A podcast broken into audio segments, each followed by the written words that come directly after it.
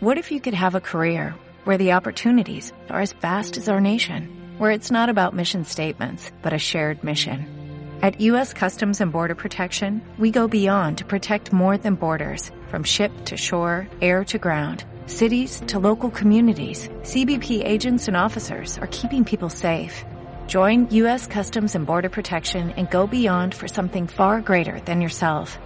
Learn more at cbp.gov/careers. En Radio Nueva Belén presentamos Pequeños Pasos, Largo Camino, un programa realizado por la comunidad de laicos Oscar Romero Sur Austral, cada domingo a las 11 horas en recuerdo del arzobispo defensor de los pobres. Esta es la historia del valiente.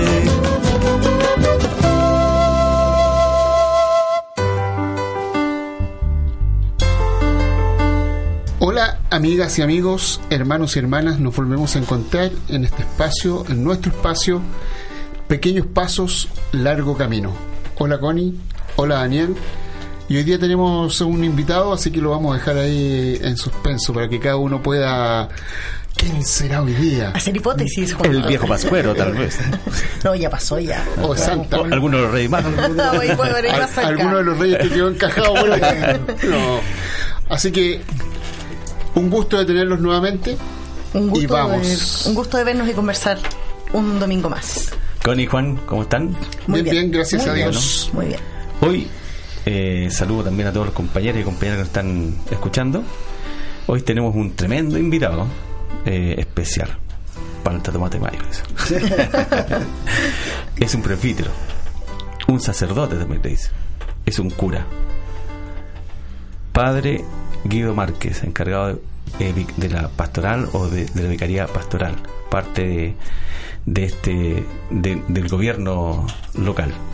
¿Cómo está, Padre Guido?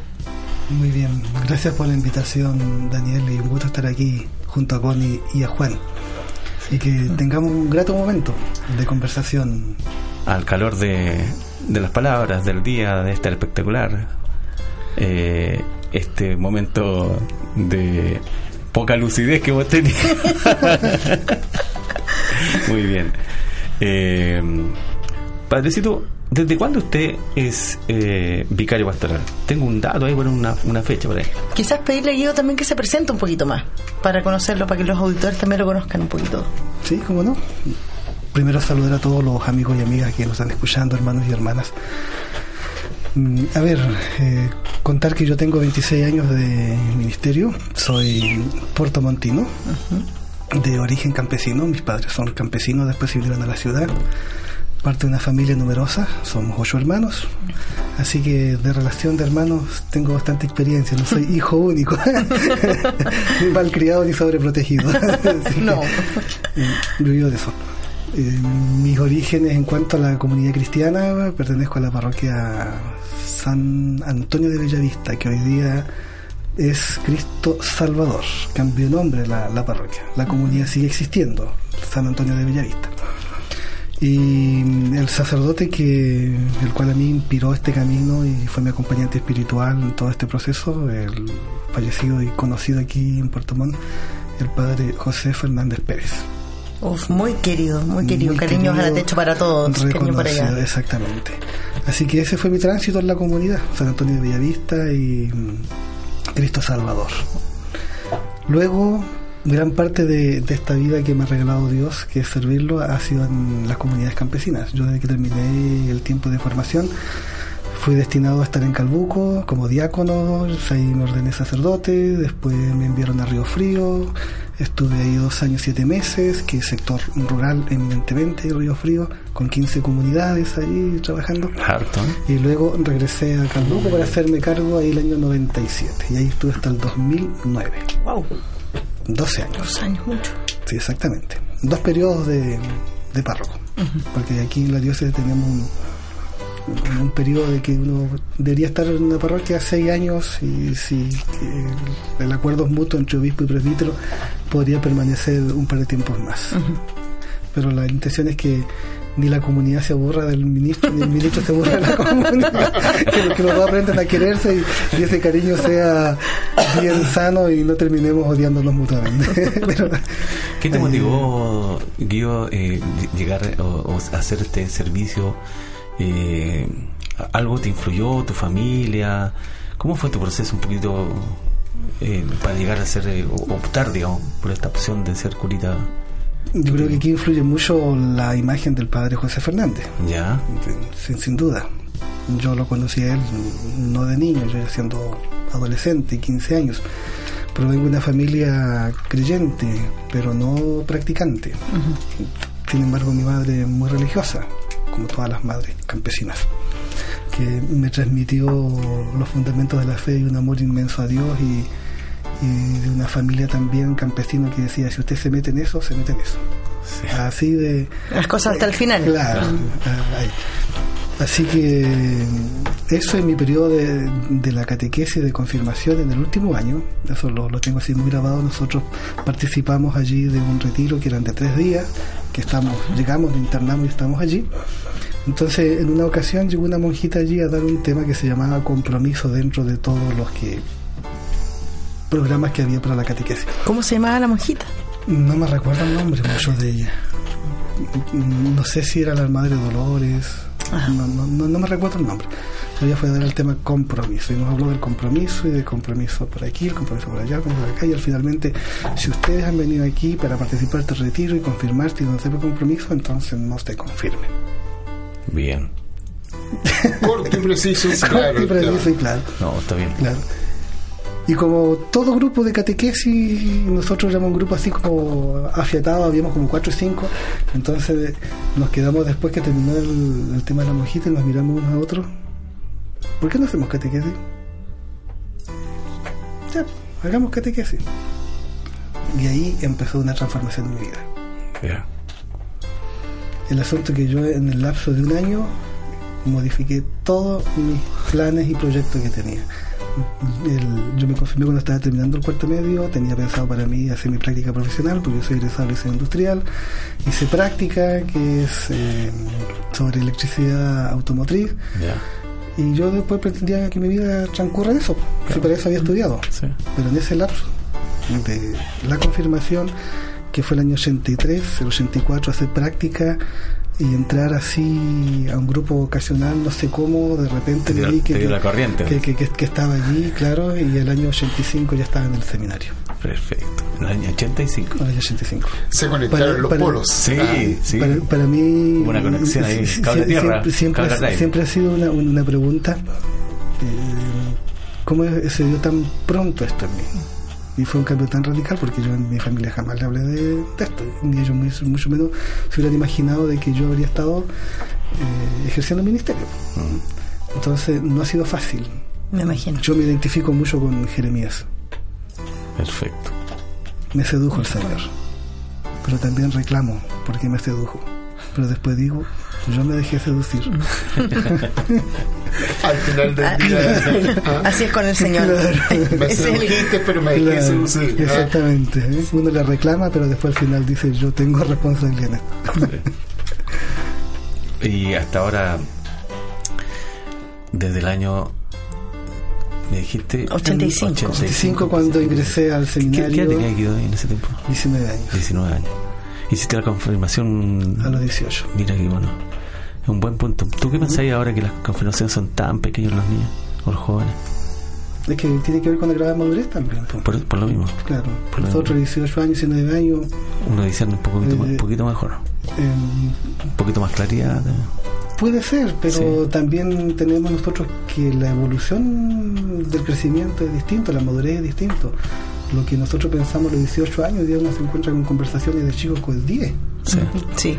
con 10 años. Pero el tema, en el, te- el tema de la, específicamente de la religión, El tema de religión es otro, es un proceso es un distinto. proceso distinto. sí. Yo, yo también, Porque, fíjate porque- que. porque también, disculpa, había un contexto que más lo avalaba. Ya. Y ella ya no. Ya. Entonces ya nos encontramos con nuestros jóvenes que su búsqueda otros tienen mayor información, Sí. tienen mayor opinión, Sí. su capacidad de decisiones también son distintas. Sí. En, en cambio nosotros dependíamos también mucho de la compañía, de los padres, y los padres nos decían que teníamos que estar allí. en fin. Guido, desde ese tiempo hasta ahora han pasado cuántos? ¿10, 20, 30 años? 26 años de ministerio más los 7 de... de, Treinta y- de- de- de formación. 33 años. 33. Quizás si puedes contarnos un poquito cómo has visto la diócesis, porque tú has estado acá, ¿cierto? Ajá. En ese tiempo. Quizás qué cambios tú has visto que han, se han producido, cómo era antes, cómo es ahora, cuáles son también los desafíos para el tiempo que viene. ¿Cómo, cómo ves tú nuestra diócesis?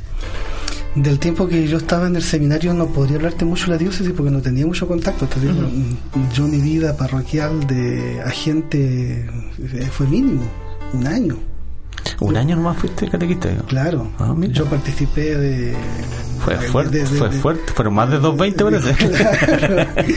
Yo participé de catequesis como a- par- participante en cuanto a los sacramentos, pero de así ya estar en una comunidad vinculado trabajando fue simplemente el año 88 que yo estuve. Mira.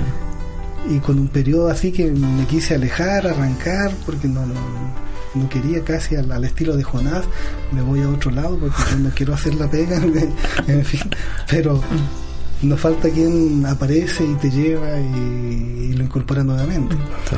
Así que el conocimiento de aquel tiempo de, de la diócesis es bastante escaso, porque solamente conocí mi, mi comunidad allí. Después, cuando volví al seminario, hasta lo mismo, era más bien el tiempo, el periodo de la formación, y después los veranos yo salía y me iba a estar con mi párroco trabajando porque uno tenía que trabajar para costearse sus, sus- sus estudios aquellas, aquellas cosas que necesitaba porque la diócesis nos, nos pagaba todo lo que era el tema de la formación pero después había otras cosas que, que no lo solventaban Claro. Así que eso, yo empecé más a in- interactuar con la vida diocesana ya cuando terminé el periodo de formación. Ahí ya estar en una parroquia, entrar ya a conocer más los demás presbíteros, entrar en un trabajo pastoral en Calbuco, después en Río Frío, luego cuando volví a Calbuco, en fin. Entonces, claro, eh, ahora uno diría sin duda de que los tiempos han ido cambiando, han ido evolucionando, la historia de las comunidades también. Entonces, eh, las comunidades eh, se baten entre su historia, su tradición y los tiempos nuevos que se vienen y que a veces no se sabe cómo enfrentar con ello y cómo responder a ello. La crisis que uno encuentra de repente aquí en, en los padres respecto de, de sus hijos, lo mismo lo encuentro en las comunidades campesinas. Hablo de eso porque es lo que más eh, viví y hay mm, 18 años y tanto estando en comunidades campesinas. Porque el problema es cómo se transmite una fe. Frente a generaciones nuevas. Exacto. ¿no? Entonces, ahora, eh, la diócesis, como su característica del tiempo que yo lo conocí hoy en día, eh, la diócesis del sur, con sus, con sus tradiciones, con su forma de comunidad, de, de atención, quizás no planteándose problemas que le afectan a la vida de las personas, quizás más de pronto en una situación religiosa y no tanto como esta fe tiene que nutrirse también de lo que pasa diariamente y cómo la fe tiene que ahí eh, hacer raíz y ser fuerza. en el Entonces, fondo, vincular un poquito fe y lo social también, eh, lo que va pasando en la comunidad. Exactamente, exactamente. Y quizás no tan reflexiva, porque si uno piensa en las comunidades campesinas, eh, ellos sí que, que tienen claro eso, porque Se ayudan unos con otros también. uno- unos con otros. Saben qué es lo que le pasa al Lo- vecino. es- exactamente. Pero estas comunidades después se vieron también invadidas con la presencia de empresas allí y, y otro tipo de cosas. Y hoy día los medios tecnológicos, lo que hoy día nosotros tenemos aquí en las manos, todos los tienen, así que Sí. no, no es muy diferente y la información la manejamos todos, todos. Entonces, eh, pero a ver, yo creo que donde más se ha visto el impacto de esto ha sido aquí en la ciudad. El crecimiento demográfico que ha tenido la, la ciudad transformó eh, no solamente la fisonomía de la ciudad, sino que también la forma de vida de la gente. La cultura. La cultura. Sí. ¿Mm? Y entonces allí fue esto como que no supimos en qué momento eh, nos dimos cuenta de que esto estaba aquí ya instalado y nosotros no habíamos eh, pensado cómo teníamos que evangelizar lo que estaba sucediendo aquí en nosotros. entonces parroquias que comenzaron a hacer poblaciones nuevas y se intentó de que, bueno, la gente busque su comunidad, pero no se pensó de que la población ya era distinta. Sí, yo, yo hace un rato ya que vengo diciendo que ganas de saber quiénes hicieron los últimos planos reguladores de Puerto Montt, porque cómo hemos crecido es impresionante, cómo nos alejan, no hay parques, no tenemos dónde caminar, siendo una ciudad que podría ser tan bonita. Ojalá si nos están escuchando gente de la municipalidad se sensibilicen con los espacios que necesitamos construir para hacer comunidad. Exactamente, porque el tema, tú lo estás apuntando bien, Connie, no, no, no solamente tiene que ver con la comunidad cristiana que está allí localizada como espacio, con templo y cosas sino que es comunidad en su amplio espectro, donde Sí. están todos ahí involucrados. Somos comunidad. ¿Mm? En el fondo, cómo se generan los espacios para encontrarse. Exactamente. Eh, y que si bien es cierto, estamos en un, en un lugar y en un territorio donde a veces siempre el encuentro tiene que ser bajo techo. Eh, pero aún así, eh, aprovechando esta paréntesis que hay en, en el clima nuestro durante el año, que hay días en que no llueve, pero tampoco están esos espacios generados. Exactamente. Entonces, es más, eh, las antiguas poblaciones, villas, sectores, no contaban con espacios, por ejemplo, para la para las juntas de vecinos. Hoy día, por ley, toda la construcción nueva, toda villa, toda población, todo sector nuevo, tiene que tener un espacio destinado a una junta de vecinos. Espacios comunitarios que le llaman. Claro, entonces no está. Yo te quería llevar, eh, Padre Guido, a, a que nos contara un poquito esta, este doble trabajo, este doble servicio, ser párroco y ser vicario pastoral. Y por si bien es cierto, la parroquia eh, es un espacio grande igual, pero la diócesis, también- la arquidiócesis también es un espacio grande. Ajá. Entonces, Y harto grande. que nos pudieras contar un poco cómo, qué significa para ti hacer ese doble servicio. ¿Y, qué- y qué Hoy día. significa? Porque quizás mucha gente que nos está escuchando no sabe muy bien cuál es la diferencia entre una cosa y otra. Entonces también contarnos de eso un poquito. un El, poquito. el 2015 te nombran vicario pastoral. Sí. Perfecto. El 2015 yo as- asumí. Y asumí porque mi antecedor, mi hermano Rigoberto, él ya estaba con bastantes años ejerciendo este servicio aquí en la diócesis, ya estaba cansado, yo le había dicho al arzobispo en ese momento, don Cristian Caro, que él ya no quería, y hasta que simplemente el obispo ya pensó que había que, que cambiar. Pero yo venía haciendo un, un servicio con Rigo que era de vicario adjunto. Ah. Cuando a mí me trasladan de Calbuco a Puerto Montt, vengo aquí a la diócesis como vicario adjunto. O sea, ayudar en el trabajo ya pastoral, las cosas organizativas. Y en ese momento ya estábamos intentando eh, generar asambleas un poco más mm, pensando en el trabajo pastoral. En fin, ese tiempo habíamos tenido el, el inicio del año de la fe, en fin, en, en- en ese tiempo. Pero la pregunta va, ¿cómo compatibilizo el- lo- los dos servicios? Así es. Mm, no veo mucha diferencia entre uno porque mm, yo hago mi, mi tarea nomás. En la comunidad soy el pastor allí y como vicario intento también hacer lo mismo. No, lo veo como un, cargo, sino que más bien como un servicio que a mí se me ha pedido la diócesis. Y un trabajo que lo hago con mis hermanos, sacerdotes.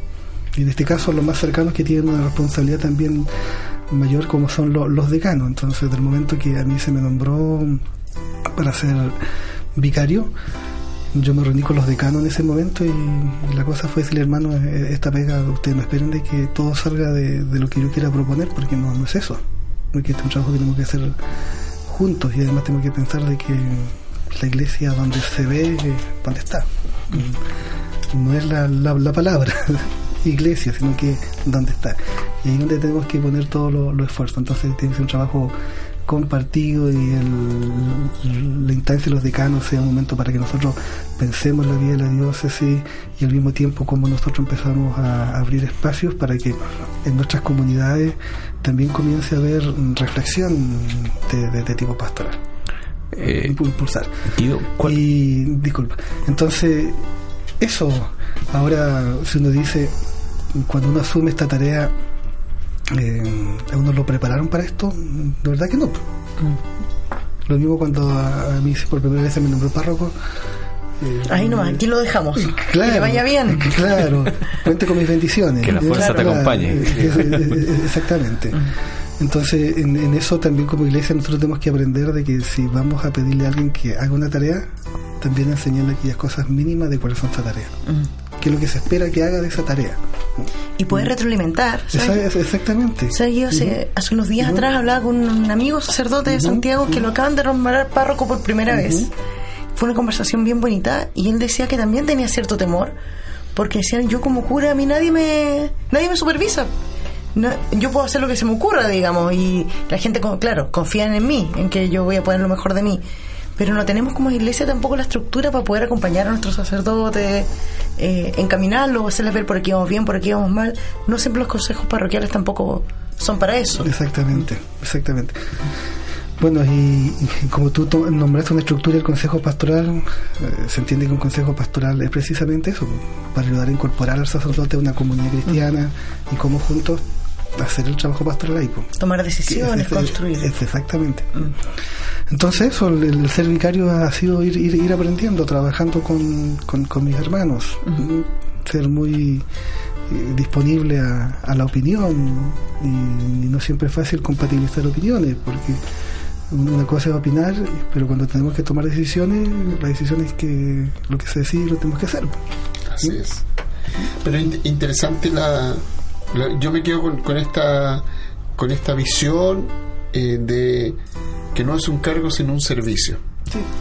Y en la medida en que no- como comunidad cristiana, como iglesia, como pueblo de Dios, pudiéramos entender que cada vez que uno asume una responsabilidad un servicio, sin duda que podríamos ser eh, hoy día frente a lo tecnológico, frente a, a tanta otra alternativa que recién lo conversábamos, que los jóvenes y todo el mundo tiene mucho mundo hoy día.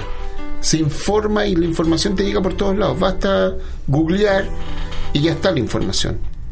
Entonces, frente a eso, el servicio no es una información, No. es un testimonio. Exactamente, Y hoy día lo que no entregan las redes sociales es precisamente ese testimonio. exacto. Y es donde hoy día eh, mucha gente, adultos, jóvenes, niños, están esperando eso. Y eso queda marcado, graba. Entonces me parece súper interesante mirarlo desde, desde la perspectiva del servicio. Y lo encuentro espectacular. La verdad que sí. Y, y eso yo lo he tenido así como una cosa muy presente en, en todo. El, ser párroco en mi comunidad, es cierto que la comunidad siempre nos mira a nosotros el, párroco, del párroco. Sí, pero dentro de la comunidad soy un servidor más, tengo un, un ministerio obviamente, pero es un servicio más que, que, que aquí uno, uno lleva a cabo. Eso se entiende poco. y contrasta, disculpe, contrasta profundamente con la crisis que estamos viviendo Claro, a nivel iglesia, a nivel país, donde quedó descubierto que el, el poder no era servicio y que de- se abusaba de eso en vez de abusar del servicio. Ajá, en, en- en términos de abuso, en términos de entregarse por servir a los demás sin condiciones, sin esperar nada a cambio. Entonces, se contrapone esta visión que no siempre ha estado presente, pero que vale la pena remarcarla, saltarla, ponerla en un lugar preferencial, porque para allá tenemos que caminar. Y la única forma en que podemos salvar esta crisis es desde, desde, esta, otra, desde esta otra vereda, desde el testimonio, desde el servicio, y aquí estamos. Y, y lo otro que también es eh, que cómo nu- nutrirse en, en- en la vida espiritual para que las cosas que están alrededor, sobre todo cuando comienzan a aparecer esos halagos, ¿verdad? O empiezan a, mostrar de que no, el ministerio es, es, es- es para otra cosa, casi como, como, como título, por decir así, casi profesional eh, luchar contra eso interiormente, combatir para que no predomine la, la figura del, de- del, del presbiterio, por decir así, sino más bien la, la actitud que es el, servicio. ¿Cómo se ven? No, Daniel iba a preguntar algo, pregúntame. Es que me, me, me queda dando vuelta eh, a raíz de la pregunta que hizo Juan. ¿Cuál es tu, tu específicamente tu trabajo de vicario pastoral? Eh, ¿qué, ¿Qué determina este cargo? Eh, ¿De qué tienes que hacerte cargo? Es un, un poco para información mía y también para las personas Claro, la, la, la tarea de ser vicario en el fondo es asumir la responsabilidad de la animación pastoral de la diócesis. De, de de- Claro. ¿Tú determinas junto con, con, con otras personas o trabajas un poco solo en, en este tema? Como te digo, yo, yo lo, lo comparto toda esta responsabilidad con, con los hermanos decanos. Ah, ya, ok. Ese es un como equipo de, Claro, de trabajo. con- porque la diócesis, si, si vamos a mirar el- la responsabilidad cómo la llevamos a cabo, bueno, yo tengo mi, mi parte que es el, el- el ser vicario. Sí. Y yo tengo que mm, impulsar a mi hermano, animar a mi hermano a la tarea pastoral. Aunque a veces también cuesta animarse a sí mismo, pero te- tengo que, encontrarme con mi hermano y animarlo y, pensar la, vida pastoral de, de la. Entonces, la, tarea primera es animar la vida pastoral de la. Y animar en el sentido de la palabra de cómo a esta pastoral le ponemos la presencia del Espíritu. No, no, no solamente actividad, acción, evento, que podría hacer muy bien, que nos podría mostrar una iglesia activa, que se, muestra, ¿verdad? Pero no, se trata de que en, esta acción, en esta acción pastoral esté, esté presente el espíritu, en el buen sentido de la palabra, la, animación pastoral, que esa, pastoral tenga espíritu, el, el- espíritu de Dios, tenga vida, porque una comunidad, eh, cualquiera sea, eh, siempre yo lo llevo al, al plano bien concreto que es la comunidad cristiana, porque ahí está el sustento. Si, una comunidad le pone vida, espíritu a su trabajo pastoral, aunque sea muy pequeño, eh, eso da fruto. Guido, hace unos días atrás tuvimos en Santiago un sínodo laical, Ah, qué bien. ¿sí? donde laicos y laicas se autoconvocaron, reflexionaron sobre la crisis en la iglesia y otras cosas, sacaron algunas declaraciones y lo menciono porque hay una cosa que ellos dicen, y nosotros no, participamos, pero hemos recibido algunos frutos de ese encuentro. Y ellos plantean de que para que otra iglesia sea posible es importante constituir comunidades de base que busquen eh, la justicia, que sea servidora, abierta a las necesidades de la gente y del mundo, que sea horizontal, participativa, diversa, inclusiva, con real protagonismo de mujeres y hombres. ¿Cómo ves tú esto de las comunidades laicales y como un camino también para reconstruir la iglesia? Las comunidades de base. Exactamente. Mira, eh, precisamente anoche este, estaba leyendo un, un artículo allí de este teólogo José Comblán, que era con motivo de un libro que él había sacado respecto de el pensamiento de, del Papa actual, el Papa Francisco. y, y el gran tema que, que él pone allí como punto de reflexión habla de la conversión pastoral. Y que- Conversión pastoral. claro. Un tema que está tan, tan en moda hoy en día. Y, y que, que no solamente sea, sea moda, sino que es una actitud profunda de, de- de vida cristiana, conversión pastoral. Así como hablamos de la conversión personal, un- antiguamente se habla mucho de la conversión personal, hoy día estamos hablando de, de la conversión pastoral. Entonces, toda la reflexión que él plantea, él la hace desde el punto de vista de la encarnación, sobre todo en vista de estos días que hemos estado hablando del nacimiento, entre la encarnación, de lo que significa ese proceso de cuando Dios se encarna. Pero cuando Dios se encarna lo que hace en el fondo es vaciarse de su divinidad, sacarse todo el poder, todo el poder Buen punto. para comenzar a construir ese pueblo y esa humanidad nueva. Y en ese sentido decía que, que es importante para la vida de la iglesia, y si vamos a hablar de la conversión pastoral y de todo tipo de conversión, que nuestro texto que tenga que inspirar el trabajo tenga que ser el símbolo filipense. Eh, Jesús, ¿no? que siendo de condición divina, no tuvo hablar de su condición de Dios, sino que se vació, para tomar su condición, en fin, y, y muerte de cruz. Ese- eso. Y eso, decía ahí, lo, lo- lo- hago toda esta reflexión porque donde él culmina su, su, su reflexión, y, yo lo encontraba interesantísimo eso para alguna jornada de reflexión pastoral, decía, y esto, si bien lo empezó a plantear el concilio, ahí ya empezaron la, la visión de la iglesia que se hace visible, pero ¿cómo se hace visible la iglesia? En lo más práctico y concreto que es la comunidad cristiana de base. Y la comunidad cristiana de base es no expresión, sino que la visibilidad de la iglesia. O sea, es- es- ese concepto que anoche yo te estaba- lo encontraba, pero profundo para el trabajo pastoral, la visibilidad. Y por esa razón el concilio fue capaz de decir que la iglesia era sacramento, o sea, la iglesia se muestra ahí como sacramento. Entonces, pero para que esa comunidad cristiana pueda construir en, en su caminar un, ver- un verdadero camino cristiano, como comunidad eclesial de base, o sea, su, su, su texto inspirador tiene que ser mirar a Jesús en el Evangelio y luego este himno cristológico de San Pablo. O sea, una comunidad que se constituye, lo primero que renuncia es al poder. Yo creo que Y tenemos entonces- que hacer un programa de estos, de las Claro. comunidades eclesiales de base. Claro, y, y resulta que nosotros muchas veces la historia nos ha dicho que la comunidad se ha ido construyendo más en una estructura eclesiástica Claro, claro que sí. con ministerios que generan poder eclesiástico, pero que no se han convertido en comunidades de vida, comunidades eclesiales. O sea, nosotros ya tenemos que, si hablamos de conversión pastoral, tendríamos que decir, oye, parece que en nuestro trabajo pastoral hemos pecado. Pues si hablamos de, de conversión, nos convertimos del pecado. Aunque hoy día, el, co- hoy día el concepto no, ya, ya- ya no lo usamos. Sí. Pero de verdad, en nuestro trabajo pastoral eh, hemos hecho muchas cosas valiosas, sin duda. Pero también, a lo mejor, en, en- en esa mirada que tenemos que hacer, decir, en, en nuestro trabajo pastoral hemos pecado porque no nos hemos vaciado nosotros al modo de Jesucristo para poder hacer vida ese mensaje, esa humanidad nueva. Donde, y las comunidades eclesiales, o sea, es una expresión de esta iglesia de la que quiso Cristo. Es un buen tema este de, de, la, de la comunidad eclesial de base. Me quedo dando vuelta algo eh, del tema pastoral, porque cuando uno habla de pastoral, habla de un, un sinfín de cosas. No habla solamente de los sacramentos, ¿no es cierto? Exactamente. Y entonces nosotros nos pegamos en, en- en- en- hoy día en nuestras comunidades en este solamente en ese en la sacramentalidad del trabajo pastoral y el trabajo pastoral que es el macro trabajo nos olvidamos Exactamente. hace un tiempo fíjate que tú eh, eh, eh, comenzaste joven pero joven joven digamos no, no niño joven.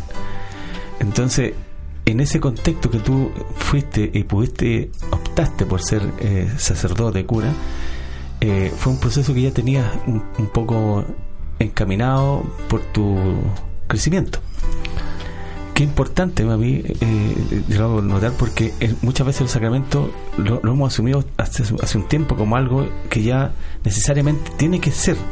Es casi una tradición. Y se nos, olvida que el trabajo profundo es el trabajo del cómo yo hago ver precisamente vaciarme de Jesús, que es el trabajo pastoral, eh, para darle eh, eh, sentido a la vida. ¿Cómo ves tú hoy día en nuestra iglesia eh, o en nuestras eh, comunidades en general, específicamente también en Puerto Montt, pero cómo lo ves tú a nivel nacional? ¿Se ha logrado plasmar? ¿Se ha escondido esto? ¿Hay más sacramento? ¿Hay menos trabajo pastoral? ¿Cómo lo ves tú? ¿Y qué es lo que esperas? Difícil responderte a eso porque no manejo estadísticas. porque tendría que decir que ahí podría tener un, sustento. Yo, yo podría hablarte de, la experiencia que tengo en mi comunidad parroquial y de la experiencia que he traído de estar en las parroquias urbanas o, y rurales, en este caso, como han sido Río Frío y, Calbuco. Eh, yo, yo diría de que eh, en el tiempo que yo estaba mm, no se notaba la, la fuga, por decir así, de, de sacramentos, sobre todo porque comunidades que eh, tienen tradición religiosa. Y aquí quiero marcar bien el, aspecto sentido de tradición religiosa, Perfecto. ¿eh? porque no siempre la tradición religiosa tiene que ver con conciencia clara de lo que es asumir una fe, descubrir una fe y vivir una fe. El mundo espiritual, digamos. Claro, exactamente. La conmovisión. Claro. Entonces, em, comunidades que, que cuando había que celebrar, numerosos. Hoy en día no, no lo sé porque ya, ya, ya no estoy allí. Ahora, aquí donde yo estoy, ya me doy cuenta entonces de que es otra la forma de ver el, el aspecto sacramental. Porque ya no tengo aquí para estar celebrando comunidades, una primera comunión, no sé, pues de 40 a 50 niños. Ya no. 12, 13 en el mejor de los casos 24, 25 y cuando tenemos esa cantidad en la comunidad estamos eufóricos porque tenemos una cantidad inmensa de, de- de niños participando ¿no? Eh, pero eh, esa disminución que, que ha ocurrido creo que eso no, no- no- lo tenemos que mirar mm, no con nostalgia sino lo tenemos que mirar como desafío Perfecto. y eso no- no- nos tiene que llevar a pensar bien en la comunidad cristiana cómo la comunidad cristiana tiene que ser espacio de vida cristiana, que de verdad cuando las personas se acercan a la comunidad por alguna cosa sacramental, como tú lo estás diciendo, descubran esa relación que existe entre sacramento y expresión de vida cristiana. Vida. Claro, exactamente. Tiene, tiene, que estar esa, esa, e, e, esa relación y que tenemos una catequesis que, que procura despertar eso pero no tenemos la certeza de que eso ocurra finalmente cuando termina un proceso catequístico, porque la experiencia es de todos lados. Podemos tener 20 familias que están participando en la catequesis por un sacramento, otras pueden tener mucho más, pero al momento de terminar la celebración se celebró y se terminó y se cerró el ciclo. Es un poco la experiencia hecha, se hace y listo. Sí, pues, sí. Para un mucho fue la primera y la última. Claro. Eh, para otros fue el, el cuento con el bautizo de los murciélagos. Claro. Ah. que en algún minuto lo vamos a contar para, que, para dejarlo para que, para que nos puedan escuchar.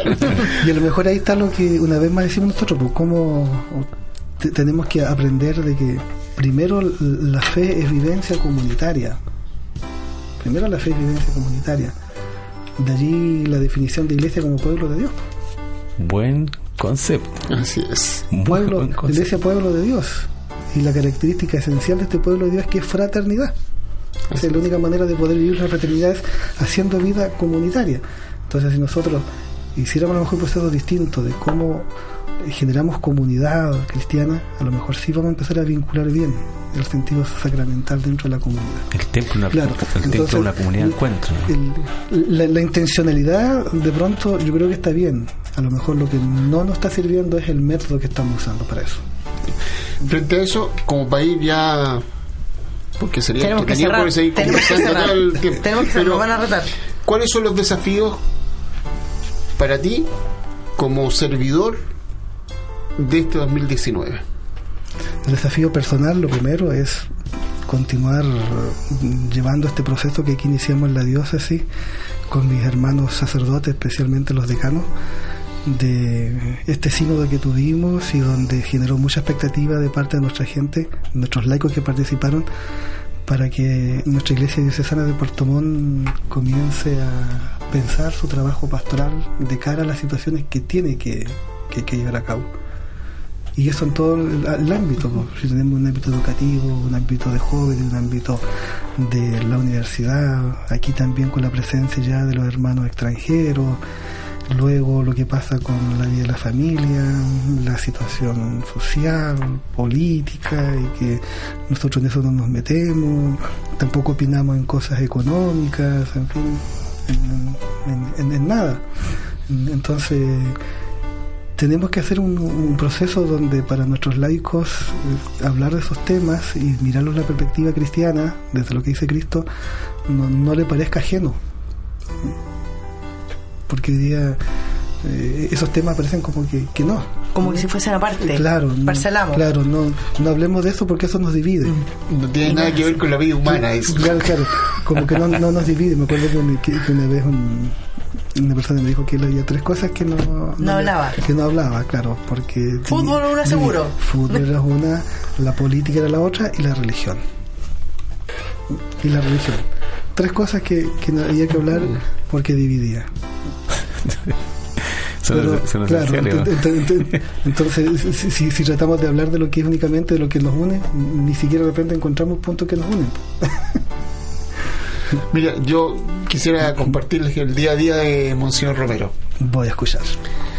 Que dice, el profeta tiene que ser molesto a la sociedad cuando la sociedad no está con Dios. Eso lo, dijo en su humilía del 14 de agosto de 1977. ¿Qué tal? El profeta tiene que ser molesto en la sociedad cuando esta, ciudad, esta sociedad está sin Dios. Entonces el desafío es aún mayúsculo. exactamente. Entonces hoy día como para preguntarse nosotros como iglesia, sea aquí donde estamos, en cualquier otro lado, si le decimos algo a la sociedad. Y hoy día me da la impresión de que con todo lo que vivimos, nosotros estamos buscando la aprobación de la sociedad y no más bien ser profeta en medio de la sociedad. y, contra la corriente en el fondo. Y, ahí estamos equivocados. Si buscamos la aprobación, seguimos a alguien que precisamente no buscó la aprobación. No, exactamente. Y quisiera compartir esta oración final. Jesús, no tienes manos. Jesús, no tienes manos. Tienes solo nuestras manos para construir un mundo donde habite la justicia. Jesús, no tienes pies. Tienes solo nuestros pies para poner en marcha la libertad y el amor. Jesús, no tienes labios. Tienes solo nuestros labios para anunciar por el mundo la buena noticia de los pobres. Jesús, no tienes medios. Tienes solo nuestra acción para lograr que todos los hombres sean hermanos. Jesús, nosotros somos tu evangelio, el único evangelio que la gente puede leer, si nuestras vidas son obras y palabras eficaces. Jesús, danos tu criterio moral para desarrollar nuestros talentos y hacer bien todas las cosas. Amén. Amén. Muchas gracias, Padre, por estar hoy día acompañándonos en este programa. Gracias a todos los que nos han escuchado en este programa Pequeños Pasos, Largo Camino de la Comunidad Sur Austral, Oscar Romero. Eh, una licencia me voy a tomar, aunque ustedes me reten. Eh, mi hijo me pidió que le mandara saludos, así que lo decía. Juan Daniel, muchos cariños y besos, hijo, te amo. Muy bien. Así que que todos tengan también. También saludo a Juan Daniel para que lo conozca. es que es mi párroco. no lo quería decir, pero él es mi párroco. Ajá. Así que muchas gracias. Adiós. Hasta la otra semana. Muy bien, muchas gracias.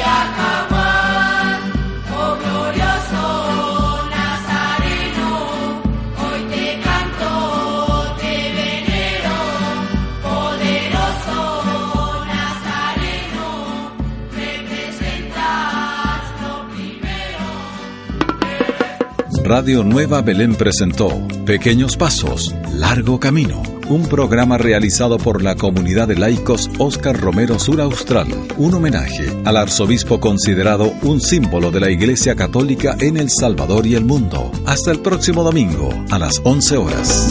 Esta es la historia del valiente. En Sherwin Williams somos tu compa, tu pana, tu socio, pero sobre todo somos tu aliado, con más de 6.000 representantes para atenderte en tu idioma y beneficios para contratistas que encontrarás en aliadopro.com. En Sherwin Williams somos el aliado del PRO.